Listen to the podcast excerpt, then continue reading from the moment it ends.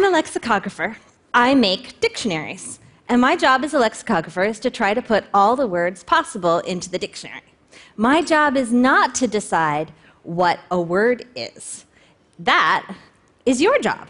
Everybody who speaks English decides together what's a word and what's not a word. Every language is just a group of people who agree to understand each other. Now, sometimes when people are trying to decide whether a word is good or bad, they, they don't really have a good reason, so they say something like, because grammar. And I don't actually really care about grammar too much, don't tell anybody. But the, the word grammar, actually, there are two kinds of grammar. There's the kind of grammar that kind of lives inside your brain, and if you're a native speaker of a language or a good speaker of a language, it's the unconscious rules that you follow when you speak that language. And this is what you learn when you learn a language as a child. And here's an example this is a wug, right? It's a wug. Now there is another one. There are two of these. There are two. Exactly. You know how to make the plural of wugs. That rule lives in your brain. You never had to be taught this rule, you just understand it. This is an experiment that was invented by a professor at Boston College named Jean Berko Gleason back in 1958. So we've been talking about this for a long time. Now, uh, these kinds of natural rules that exist in your brain, they're not like traffic laws. They're more like laws of nature. And nobody has to remind you to obey a law of nature, right? When you leave the house in the morning, your mom doesn't say, Hey, honey, I think it's gonna be cold, take a hoodie, don't forget to obey the law of gravity, right? nobody says this. Now, there are other rules that are more about manners than they are about nature. So you can think of like a word is like a hat. Once you know how hats work, nobody has to tell you, don't wear hats on your feet. What they have to tell you is, can you wear hats inside? Who gets to wear a hat? What are the kinds of hats you get to wear, right? Those are more of the second kind of grammar, which linguists often call usage as opposed to grammar. Now, sometimes people use this kind of rules based grammar to discourage people from making up words. And I think that is, well, stupid. So, for example, people are always telling you be creative, make new music, do art, invent things, science and technology. And then when it comes to words, they're like, no, no. Creativity stops right here, whippersnappers, give it a rest. Um, but that makes no sense to me. Words are great. We should have more of them. I want you to make as many new words as possible. And I'm going to tell you six ways that you can use to make new words in English. The first way is the simplest way basically, steal them from other languages. Linguists call this borrowing, but we never give the words back, so I'm just going to be honest and call it stealing.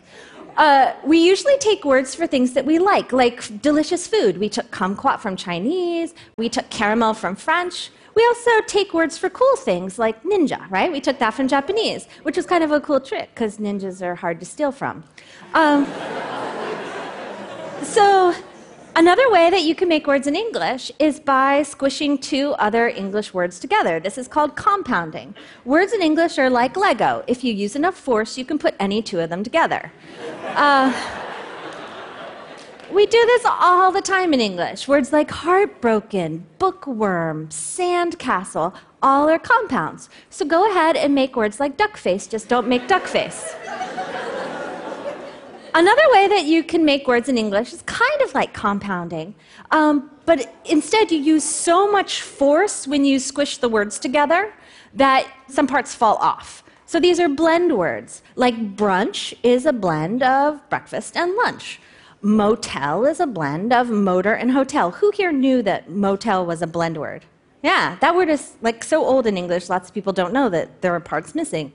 Uh, edutainment is a blend of education and entertainment. And of course, electrocute is a blend of electric and execute.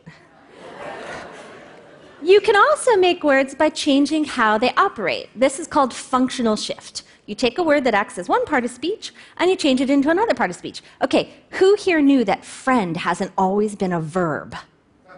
Yeah, friend used to be a noun, and then we verbed it. Um, almost any word in English can be verbed. Uh, you can also take adjectives and make them into nouns. Commercial used to be an adjective, and now it's a noun. And of course, you can green things.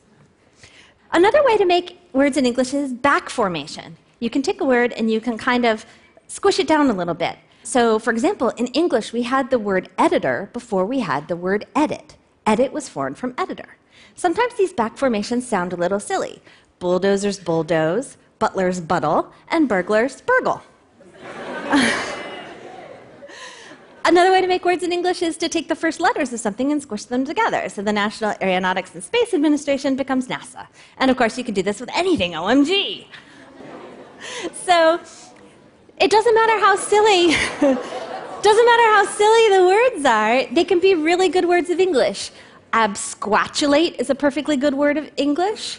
Uh, mugwump is a perfectly good word of English. So the words don't have to sound normal, they can sound really silly. Why should you make words? You should make words because every word is a chance to express your idea and get your meaning across. And new words grab people's attention. They get people to focus on what you're saying, and that gives you a better chance to get your meaning across. And a lot of people on this stage today have said, in the future, you can do this, you can help with this, you can help us explore, you can help us invent. You can make a new word right now. English has no age limit. Go ahead, start making words today, send them to me, and I will put them in my online dictionary WordNik. Thank you so much.